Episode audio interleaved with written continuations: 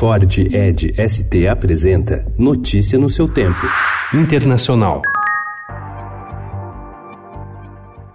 O governo venezuelano libertou 22 presos políticos na noite de quinta-feira, incluindo os emblemáticos casos da juíza Maria Lourdes Afiuni e do jornalista Braulo Jatar. A notícia foi dada ontem pela alta comissária para direitos humanos da ONG, Michelle Bachelet. Somente os nomes de Afiuni e Jatar foram divulgados pela comissária. As outras 20 pessoas são estudantes que estavam sob custódia. Apesar dos detalhes ainda não terem sido divulgados, o ato foi comemorado pela oposição.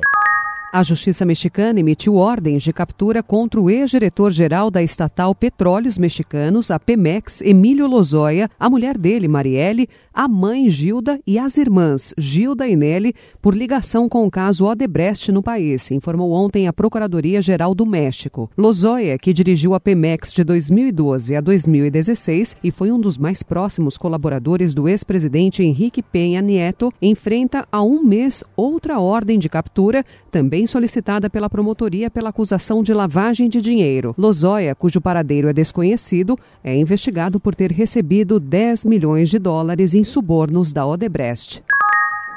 bu uygulama kimseyi mutlu etmiyor.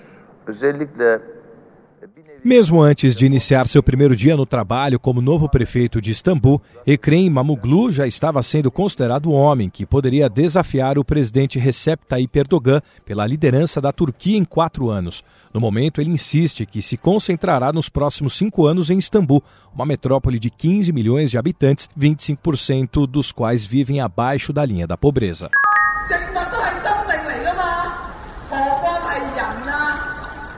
Milhares de mães saíram na madrugada de hoje às ruas de Hong Kong em apoio aos jovens manifestantes do território, alguns dos quais foram detidos pela invasão do parlamento local na segunda-feira. As mães, acompanhadas também por vários pais, se sentaram no chão da praça com cartazes em apoio aos filhos, em favor da democracia e contra a chefe do executivo local. Carrie Lam promoveu um controvertido projeto de lei de extradição de dissidentes para a China, motivo que desencadeou os protestos. Notícia no seu seu tempo. É um oferecimento de Ford Edge ST, o SUV que coloca performance na sua rotina até na hora de você se informar.